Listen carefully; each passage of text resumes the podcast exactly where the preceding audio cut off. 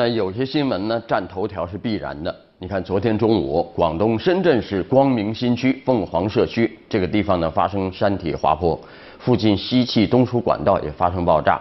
呃，一开始呢就是统计资料已经出来了，就是二十二栋民宅和厂房被埋。呃，当时发现呢是有二十七人失联，呃，三人受伤，但其实失联人数还在不断上升。呃，灾害发生以后，党中央、国务院高度重视。嗯，习近平总书记呢做出了重要指示，要求呃省市迅速组织力量开展抢险救援，第一时间抢救被困人员，尽最大努力减少人员伤亡，做好伤员救治、伤亡人员家属安抚等善后工作。还有要注意科学施救，防止发生次生灾害。那中央有关部门指导地方加强各类灾害和安全生产隐患排查，制定预案，加强预警及应急处置等工作，确保人民群众生命财产安全。那李克强总理也作出批示要求，抓紧核实情况，全力组织搜救，全力救治受伤人员，尽最大努力减少伤亡啊！还要全面排查周边安全隐患，防止发生二次灾害，同时查清灾害原因，做好善后处置。还有，你看，国土资源部啊、住房城乡建设部等部门要派员指导地方做好抢险救援工作，啊，你看指示呢很及时、很具体，照着做就行了啊。那广东省地质灾害应急专家组呢，呃，在现场开展应急调查，初步查明，哎，这不是典型的地质灾害，啊，是人工堆土，原有的山体没有滑动，山是好的啊。呃，人工呃这个堆土垮塌的地点呢，属于淤泥渣土受纳场，就是淤泥渣土全往那儿堆，那主要堆放渣土和建筑垃圾，呃，堆积量大，堆积坡度太陡了，导致失稳垮塌，造成多栋楼房倒塌。那失联人数啊不断攀升，呃，今天上午统计数字呃是九十一人。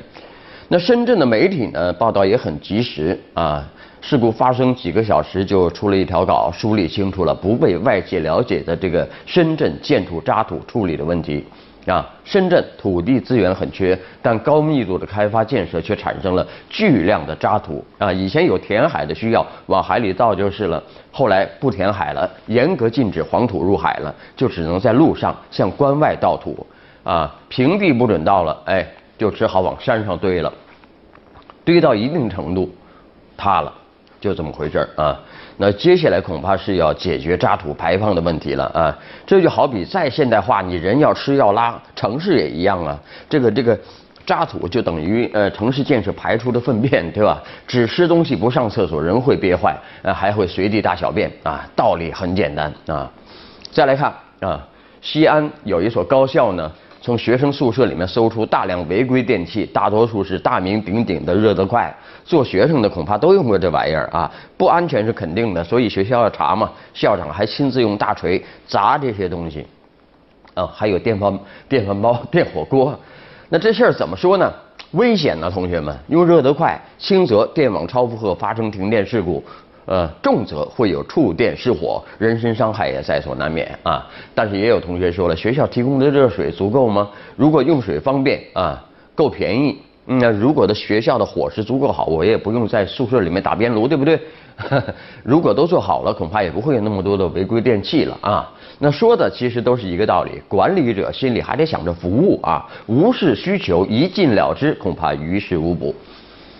再来看。最近呢，有媒体报道说，目前财政部呢正在呃抓紧研究个人所得税改革啊。财政部税政司多次组织专家开会研讨，也要听听我们人民群众的意见啊。个税改革方案呢已经差不多出来了啊。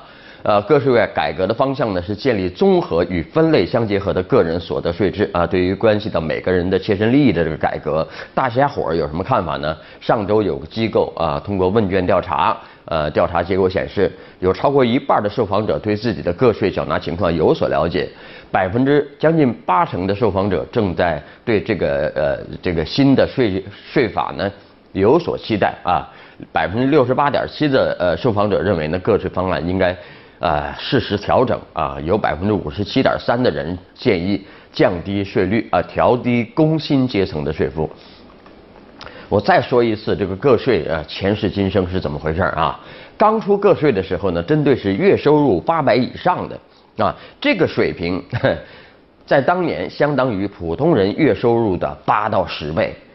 那可现在这个个税的起征点呢，已经把一这很大一部分人裹进了交个税的范围啊，人人都好像给人感觉人人都要交个税啊，明显的就不合理了啊。再来看广州的一件事情啊，广州市荔湾区人民检察院向呃一位市民叫梁柱强发放刑事赔偿决定书，呃向他支付啊被羁押期间的国家赔偿金四万余元。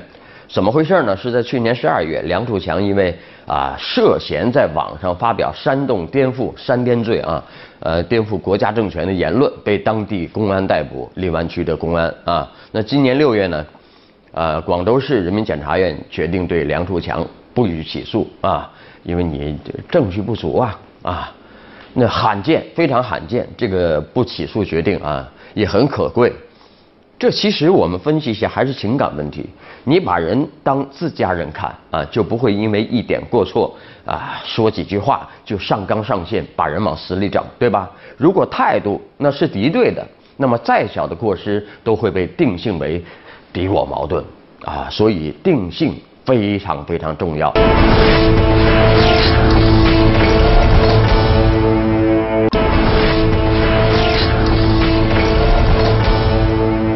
最近呢，很多人都说，哎呀，我心心理状况可能有问题，是不是看看病啊？马老师，我有病吗？我说大家都有病啊，关关注心理学啊。那《新京报》发表了一篇心理学家唐映红的文章，推荐给大家。官员为什么很难听到真话？一些党员干部一旦走上了重要领导岗位呢，容易陷入社会联系和人际交往的围城，掌握的情况是二手的，看到的信息是过滤的，想听到真话、看到实情并不容易，尤其是关于自己的啊。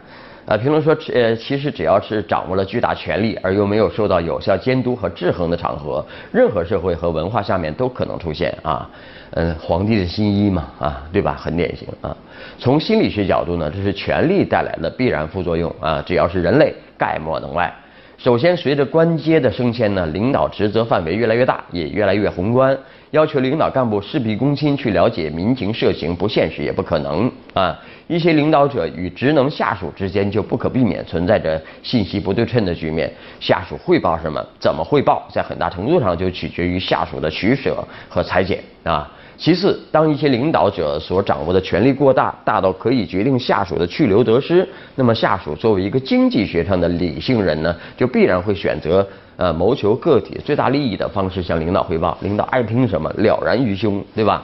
那么投其所好啊。奉承迎合就成为下属向领导汇报的潜规则了啊！可是领导干部与任何凡夫俗子一样，都有着同样的人性弱点啊。当领导久了啊，他就会适应习惯和喜欢上这种被下属曲意逢迎的气氛。都说我好。嗯，都说我了不起，都说我伟大啊！这个，呃，在社会心理学的这个解释框架里呢，由于我们每个人关于自我的看法，很大程度上都源自社会他人的反馈，而本人又本能的偏爱他人的赞许啊，所以呢，处于领导干部的位置要拒绝啊，需要付出相当大的意志努力，而一旦适应和习惯了被下属曲意逢迎的氛围呢？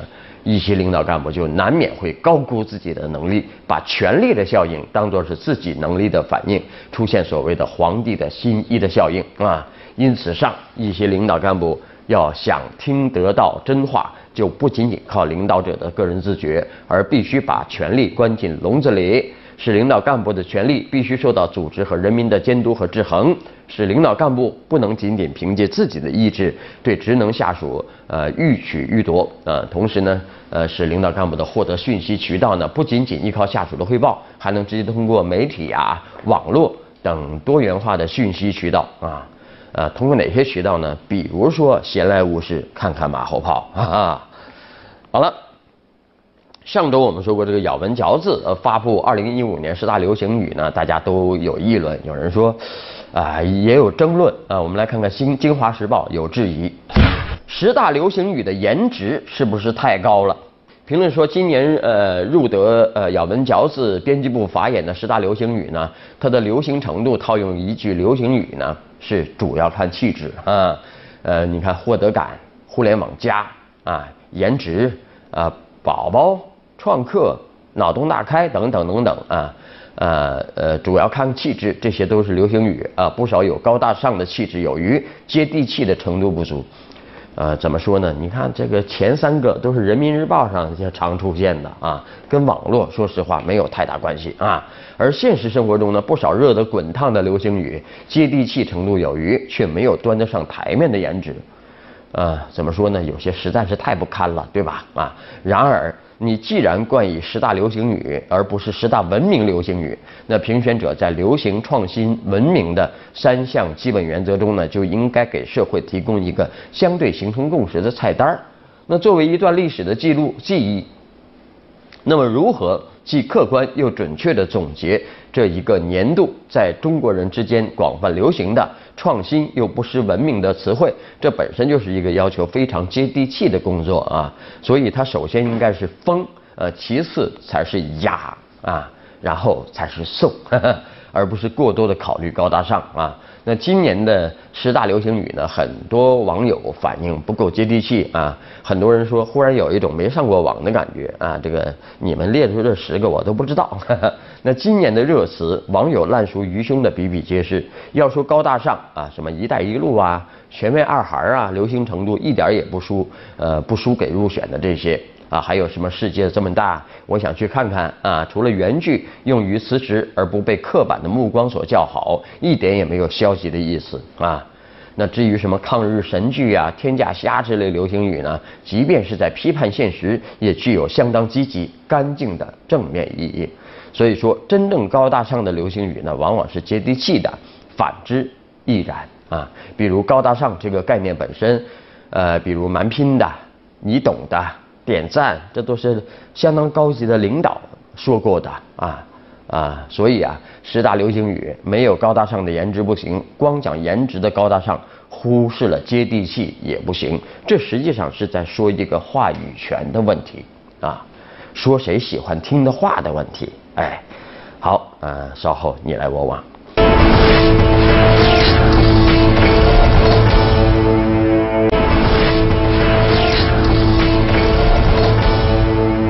我往，呃，这几年呢出现了个广州话的顺口溜，说有车有楼不如农村户口啊，从一个侧面反映了农村生活，啊，不能说农村生活呃渐渐比城里好了，呃，这个是城乡结合部的一个现实啊。有个新闻就说，山东临沂山沟沟里有个村的农民呢，富裕了，纷纷建起了别墅，开上了豪车，年收入二十多万，只能算一般以下，自称收入超上海。原来这个村的农民都跑上海卖煎饼去了啊！据说一般每天都能卖七八百个煎饼，净赚两三千块钱。啊，来看到看到这条新闻，网友们有想法。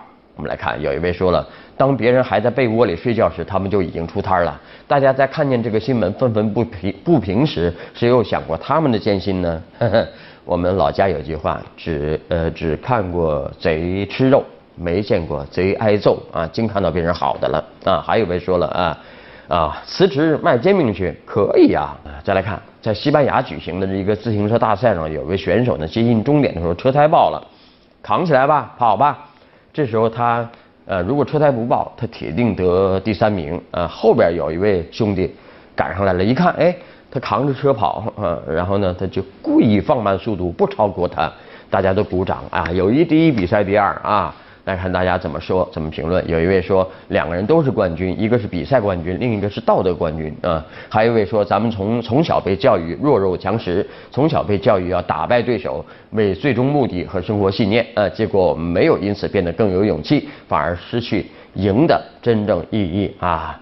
好了，那今天的节目就这样。回看更多新闻，请关注本台官网、荔枝台每日推送 APP，还有微信公众号。明天晚上我们接着聊，拜拜。